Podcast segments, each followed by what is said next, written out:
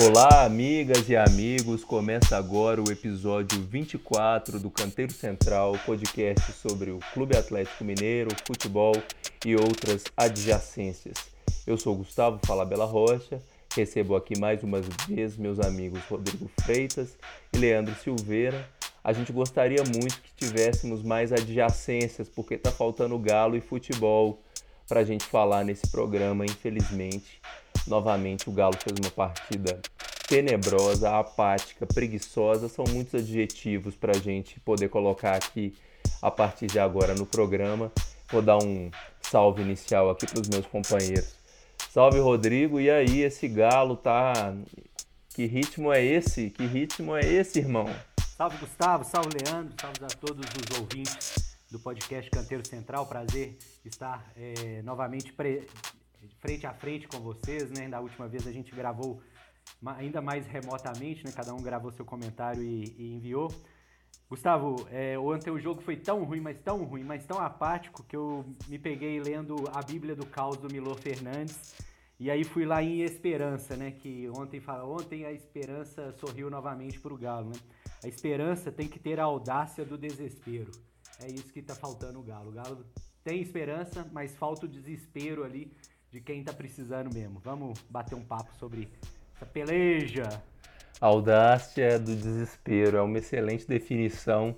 Ontem a gente brincando, trocando mensagens é, antes da partida do Galo, é, eu dizia para os dois que a mesa estava posta para o Galo avacalhar a nossa noite de quarta-feira aparentemente as rodadas são bem melhores até que o Galo entre em campo, né, Leandro? Como que você sentiu esse jogo aí? Salve, meu amigo, chega mais. Salve, Gustavo, salve, Rodrigo. É exatamente isso, né?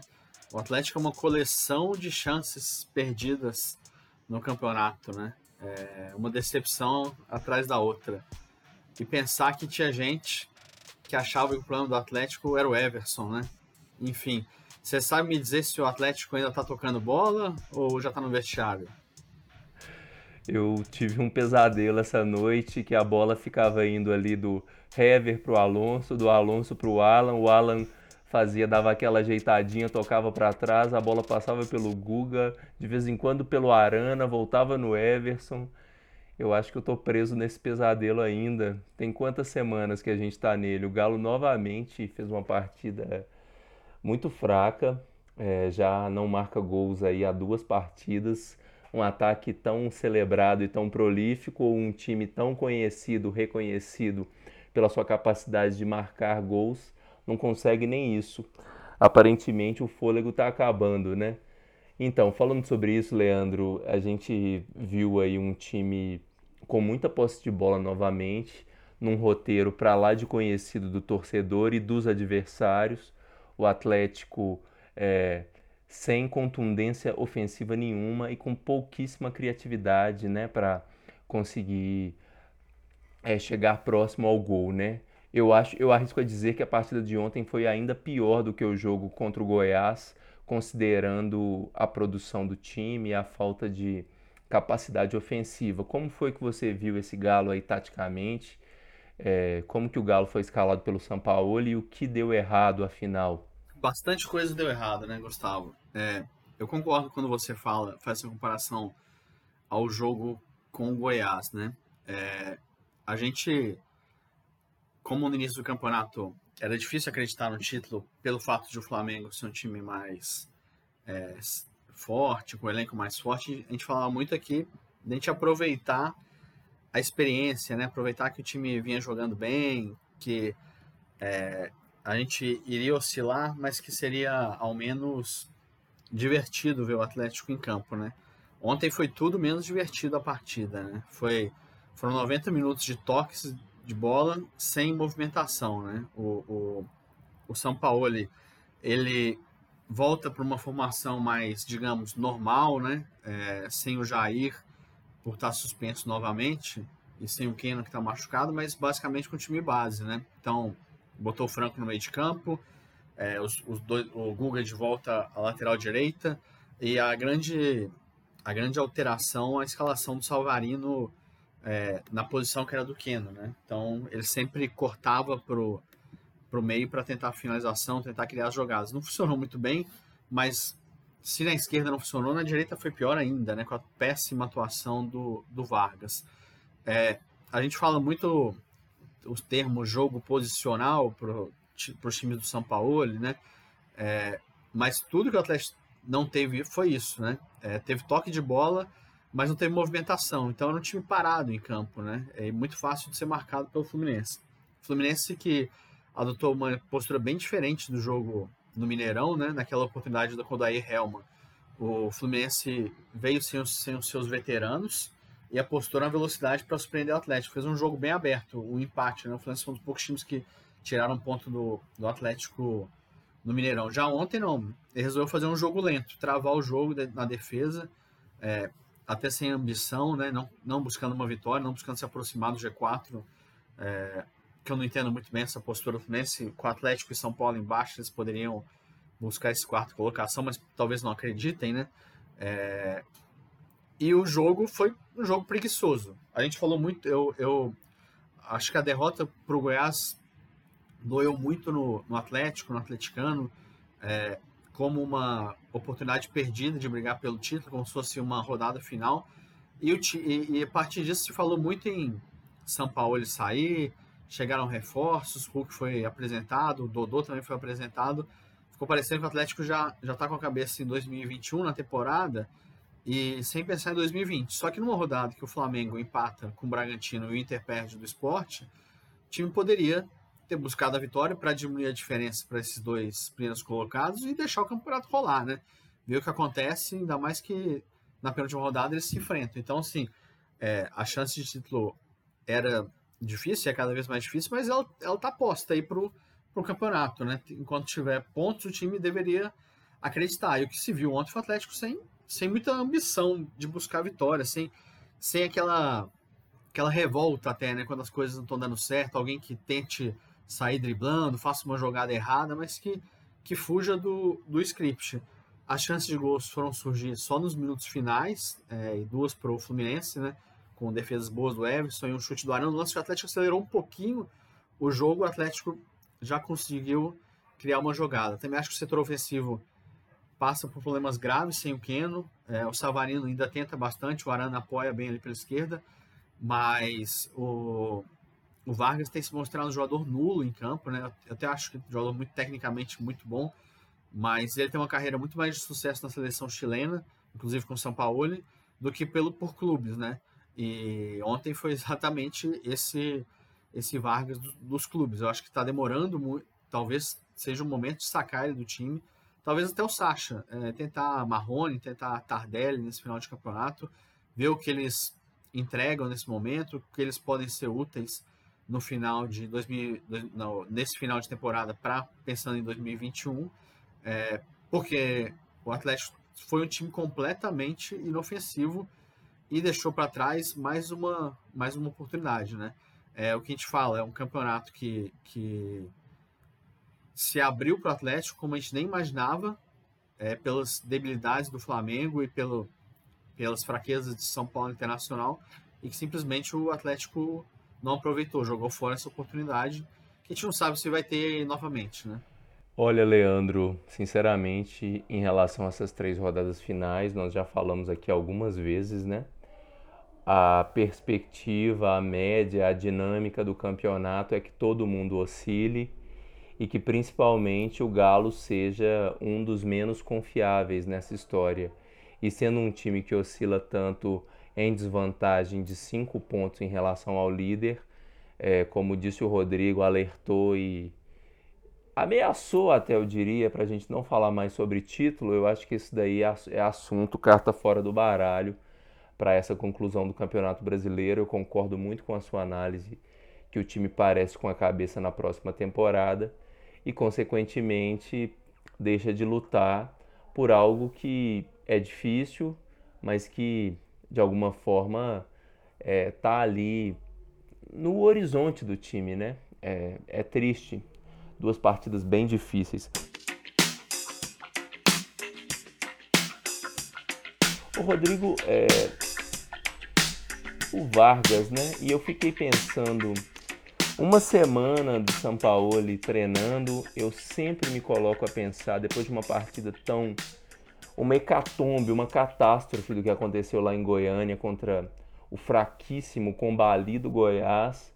É, o que é que o São Paulo treina durante a semana para esse time jogar dessa forma? Eu fico pensando, sinceramente, uma semana preparando o time para jogar essa bolinha e mesmo assim, é, o que a gente sempre disse, eu acho que mudou um tanto do comportamento do São Paulo, não em relação à sua performance ali à beira do gramado, mas também em relação à sua dinâmica de mexidas no time, o tanto que ele tem colocado a sua mão ali para tentar alterar a dinâmica do jogo. Com, é, você concorda que há uma mudança? Eu não sei se o São Paulo também está cansado, se ele já está pensando na próxima temporada, se ele está pensando em sair do time, como tem havido aí rumores. Como que você vê assim essa esse, esse elenco do Galo? Não é possível que o Keno seja um jogador tão... O Keno não é o Cristiano Ronaldo ou o Messi, gente. Não é possível. Faz falta sim, mas um time em tese que joga bem junto não pode sentir a falta, tanta falta de um jogador contra adversários, francamente, que não são nem tão fortes, né? Falei demais, não é uma pergunta, várias questões. Fala aí o que você quiser, Rodrigo. Gustavo, você levantou algumas bolas aí, e eu acho que eu não vou poder deixar passar, né? O Keno não é o Cristiano Ronaldo, que não bate pênalti igual o Ronaldo, né? Que artilheiro do famoso Cristiano Penaldo. E não é igual o Messi, porque não conclui igual o Messi, né? Artilheiro nato, né? Retomando ao Fluminense Galo, é, como eu falei, e, e, retomando um pouco do que você falou aí, Gustavo, é, no, no jogo de ontem, como o jogo estava tão ruim, peguei aqui o, o, a Bíblia do Caos do Milor e fiquei folheando enquanto o jogo acontecia, né? E pensando no, no, no São Paulo, né? Aí veio aqui no, no verbete erro, né? Um acerto, uma vez acertado, raramente pode ser melhorado. Um erro, porém, tem sempre a possibilidade de ser mais errado. O São Paulo, eu acho que investiu um pouco, tem investido um pouco nisso, assim, com essa insistência com o Vargas. E, e quando ele pode melhorar o erro, quando ele pode tornar o erro ainda mais é, evidente, ele tira o Sacha, mantém o Vargas e coloca o Marrone. Na oportunidade que o Sacha teria de centralizar, de jogar mais, mais é, na referência do ataque, ele sai e coloca o Marrone aberto e centraliza o Vargas. Né? O Vargas, como você e o Leandro já falaram, está tá uma negação completa, né? Acho que é engraçado que do Vargas a gente esquece, eu pelo menos tinha muito me esquecido da passagem dele pelo Grêmio, né? Que foi uma passagem muito apagada. Então, assim, isso já se vão três ou quatro anos atrás, em que o Vargas no Grêmio, não, não, que era um time bem azeitado, já com o Renato, né? Não, se não for com o Renato, o Leandro me corrige aí depois, ou você.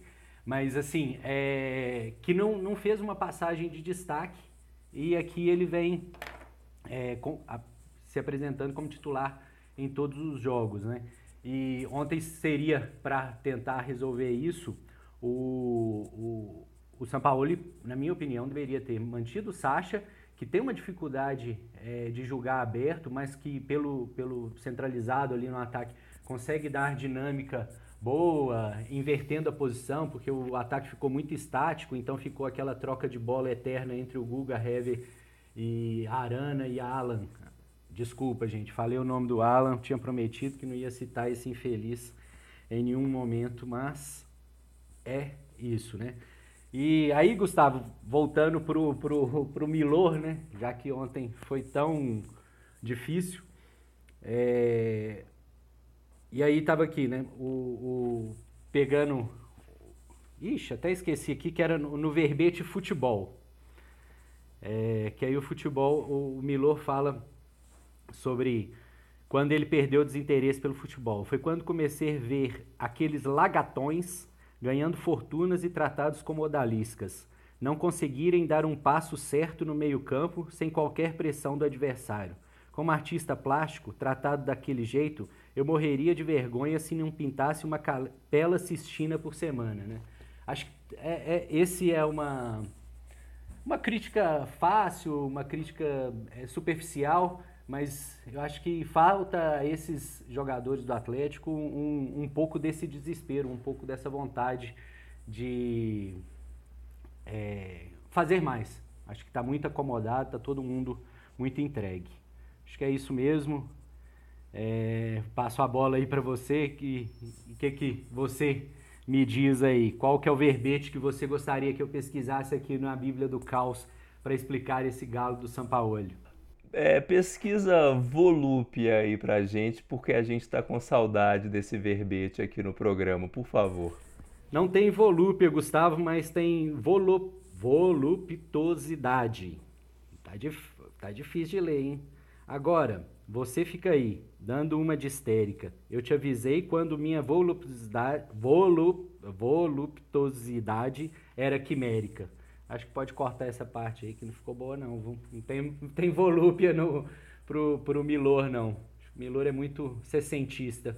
Uma pena, viu, que não haja volúpia nesse dicionário. Milor e Sampaoli, então, estavam nos enganando. Talvez fosse uma obra de ficção da nossa cabeça, vendo, vendo coisas, miragens.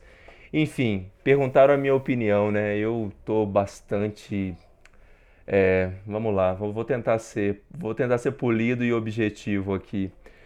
Eu acho que tem algumas coisas que pairam, né? O jogo coletivo, ele ele depende muito do que ocorre enquanto técnica, preparação, repetição. Eu venho de um ambiente que a gente faz isso, o mundo das artes, da, da presença, da cena, é baseado nisso, né? Das pessoas estarem juntas executando algo juntas que é combinado, que é pensado de antemão. No caso do jogo, é, há ainda os elementos externos, o adversário, que, que são complicadores e fazem com que os jogadores ali precisem de tomadas de decisão, de improviso, de mostrar um repertório, né? E eu acho que é justamente isso que tem faltado ao Galo. É, me, me causa muita estranheza algumas coisas em relação ao São Paulo. Eu até brinquei aí entre nós aí no nosso grupo, é o tanto que o São Paulo tem sido surpreendido pela postura dos adversários nessa altura do campeonato em que os adversários basicamente só fazem a mesma coisa contra o Atlético, principalmente os times que se colocam nessa posição ou se, digamos, se rebaixam entre aspas, dão a bola para o Galo e falam é, recusamos o jogo de posse de bola para que você venha e vença a gente. Desafiam o Galo a fazer isso. E aí, falando em repertório, que aí você pode começar a pesquisar essa palavra aí, Rodrigo, já que o programa é, virou um programa sobre adjacências, felizmente, porque o futebol, como eu disse na cabeça na abertura do programa, tá, tá em falta. É, eu acho que o repertório do Galo tem se mostrado muito, muito aquém de um time que se coloca como postulante ao título, né? É, primeiro que é de se é de se estranhar que uma equipe, como eu disse, que treine uma semana, se coloque de uma maneira tão apática depois de uma derrota, uma postura totalmente é, descrente, desesperançosa mesmo em vencer partidas que já era posta como uma partida difícil, o Fluminense vinha, vem em boa fase, então o Atlético devia ter ali um, uma, talvez um, uma animação a mais para enfrentar esse adversário, é, ainda que vazio é o Maracanã, existe uma mística naquele estádio, enfim. O Atlético, quando foi lá na primeira rodada do Brasileiro, venceu o Flamengo, e aí começou toda essa, todo esse erro nosso de achar que o time era postulante ao título, mas é, acho que de um modo geral o time mostra um repertório fraquíssimo, né? E para além do treino, a gente vê que as soluções encontradas ou a falta de solução encontrada pelo São Paulo no decorrer do jogo é abissal, assim, o, o, as escolhas são muito mal feitas e mesmo quando ele faz escolhas que parecem fazer sentido, os jogadores não estão entregando é, nada, né? A gente vê, eu acho que existe o ocaso aí do Natan, que eu acho que o Natan, eu tenho quase certeza que o Natan não pegou na bola ontem. Se alguém viu, me manda o vídeo, porque eu acho que não ocorreu. O Tardelli que está voltando, já só pegou bucha, coitado, né? Entra contra o Goiás naquele time sem, sem to totalmente desarticulado e ontem é, entra aos 70 minutos, teria ali 20 e tantos por causa dos acréscimos para jogar, mas um time totalmente descompromissado e desinteressado no placar. Então, assim, para mim, é, existe essa, é, essa falta de repertório do time nessa altura do campeonato, ou talvez tenha faltado repertório em quase todo o campeonato e a gente ignorava um pouco isso, porque a fase era boa, algumas peças ali respondiam bem e o São Paulo parecia em um outro estado de ânimo. Eu sinto, como eu falei, coloquei para você, Rodrigo, eu sinto o São Paulo meio, meio cansado e aí, como a gente já comentou aqui, um treinador que tem historicamente é, essa mudança de time, né? Ele quase não prolonga os seus trabalhos. Você citou aí o Chile, campeão da, da Copa América. No ano seguinte ele já sai, depois de ser campeão, arruma briga com todo mundo. Enfim, tanto é que o Chile vai ganhar aquela Copa América lá nos Estados Unidos com o Pise como treinador, né? Então, é, são Paulo me parece já meio que cansado do Galo, e aí eu não sei se a gente também tem, deve ficar cansado dele numa chave meio de se ele não quer a gente, nós não queremos ele, mas eu fiquei um pouco com essa sensação ontem. Vi alguns comentários no Twitter dizendo que o São Paulo está ali comprometido, gritando do mesmo jeito, mas eu não sei, eu, eu acho que algumas opções que ele faz, demora a mexer no time. É inacreditável não mexer no time do Galo no intervalo, é quase um escárnio fazer isso. Depois daquele primeiro. Vamos lá, depois de uma semana de trabalho, um primeiro tempo horroroso, horroroso, o cara vai pro vestiário e fala assim: não, beleza, galera, uma semana, mais 45 minutos, vocês não me provaram ainda que vocês vão provar que são capazes. Porra, mexe no time, cara. Você tem cinco alterações para fazer. Tem gente no banco querendo jogar. O Leandro, defensor do Marrone aqui, tem razão. Marrone entrou, talvez tivesse. O problema do Marrone é, é que ele é afobado ainda, é um garoto, toma decisões erradas, mas a gente fala isso sobre o Keno também, que é uma referência ofensiva do time. Então, assim, faz parte do jogo tentativa e erro, muito mais erro do que tentativa, mas assim, é, sei lá, eu, eu fiquei meio desgostoso ontem, porque eu acho que comprovou a minha tese lá desde o jogo contra o Goiás, de que o Galo meio que jogou a toalha e corrobora com essa visão do Leandro de que o time é, já está pensando muito para frente e sei lá, eu acho que seria importante a gente, né? A gente não vai ganhar do esporte na Ilha do Retiro, esquece. Mas fazer duas partidas boas no Mineirão, vencer esses dois jogos para garantir o G4, que é, um, que é uma coisa boa para a gente é, começar a pensar no próximo ano, dar tranquilidade. A Libertadores só começa depois e não corre o risco de passar essa vergonha de cair na fase preliminar. Mas é, essa, essa mentalidade de ficar sempre esperando que o futuro vai ser melhor faz com que a gente não viva o presente, né? E aí esse presente, esse futuro nunca chega. Me alonguei, é isso. É, eu acho que o programa de hoje, Rodrigo, você olhou aí o que eu te pedi? Como é que é? Gustavo, olhei sim. O, o Milor não, não, não também tem repertório na sua Bíblia do Caos, mas ele, é, pegando um gancho do que você fala aí, para falar um pouquinho de, de Sampaoli, né? E, e, e continuando aqui na, no que o Milô fala, né? Eu vou ler o. Como é que chama quando é uma palavra? Agora até me esqueci, né? O verbete burrice. Quando a burrice manda, a suprema burrice é ser sábio, né? Eu acho que, que hoje a, a grande burrice seria mandar o, o, o Sampaoli embora. É, que, que acho que pode ser que tenha uma, um desinteresse dele, uma, uma entrega, parecendo que ele não está muito disposto a, a enfrentar é, o Atlético, assim, parece que essa ideia de ir para a Europa mexeu com ele. A gente nunca sabe muito bem, né? Porque por ele ser um cara muito fechado, acaba prejudicando também a nossa análise é, dessa, de, do, do que ele planeja fazer, de quais são os seus desejos, quais são os, os seus temores, do que está sendo feito corretamente, do que, que não está sendo feito corretamente, que ele fica sempre muito fechado nele mesmo, né? É, então, eu, eu acho que, independente desse baixo desempenho que o Sampaoli vem é, apresentando, especialmente no segundo turno, não segundo turno não, né? Ali na, a partir da, da 15 rodada, mais ou menos, do campeonato, em que o time começa a, a sofrer derrotas é, inexplicáveis, a não conseguir nem é, jogos é, consistentes fora de casa, isso vem, vem abalando um pouco a confiança, mas eu acho que não, não é momento de mudar, assim, eu acho que a gente tem que, que é, ficar, ficar com ele para ver se tem projeto, né? O, o, o, no, dos nossos primeiros programas, o Leandro batia muito nessa tecla, né? Que se a gente quer um Atlético vitorioso por projeto ou por atalho, né? Agora chega uma resposta, agora é o momento de uma resposta, né? E o, e o, e o Sampaoli tem que dar essa resposta pra gente, né? Antes de passar para você aí, para passar para o Leandro dar seu pitaco, Vou, vou ler o verbete de bússola aqui, né? Que estava no mesmo página de burrice, né?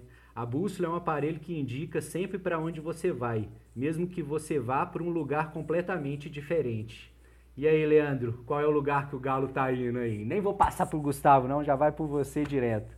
Agradecer ao Milo Fernandes aí, nosso convidado especial nesse podcast, hein? Quem diria, hein? Estamos muito bem acompanhados. É, mas de fato eu concordo com o Rodrigo de hoje, não com o Rodrigo do jogo com o Goiás, que pediu a cabeça do São Paulo.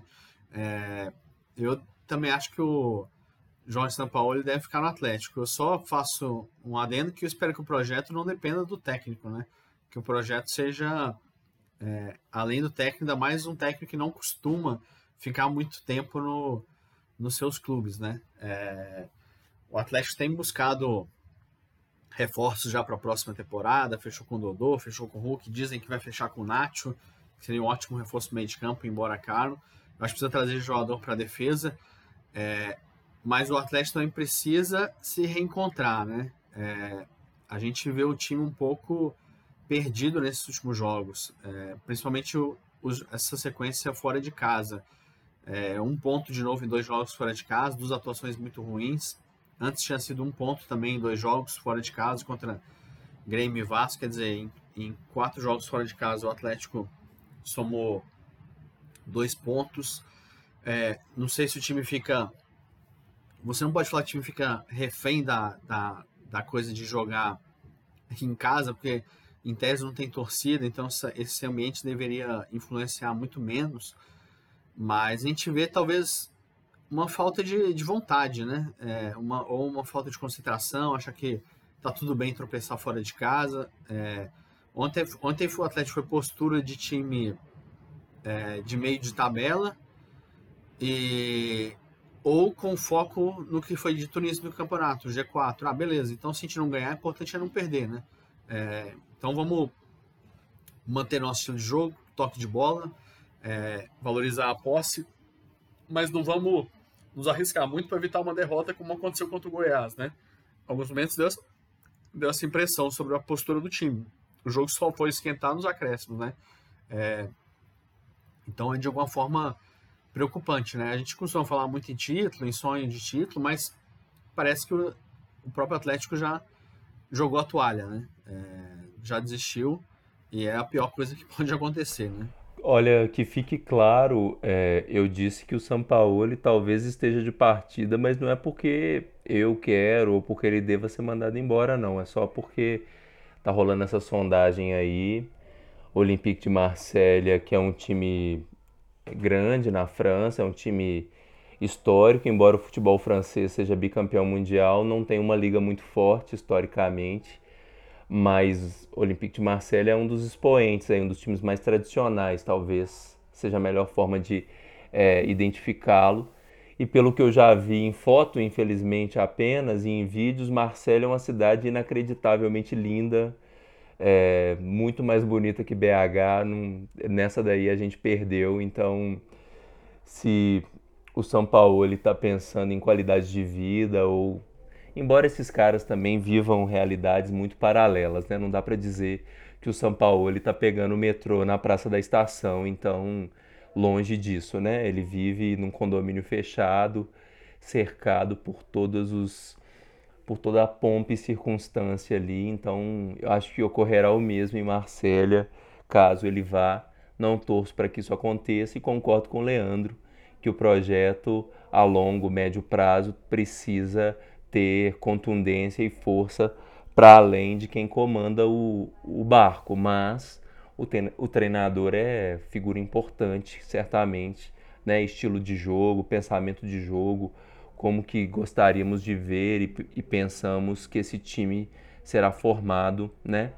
É, para o futuro, para as disputas que, que virão, né? Lembrando também que o São Paulo pegou esse galo com um, uma frente única, né?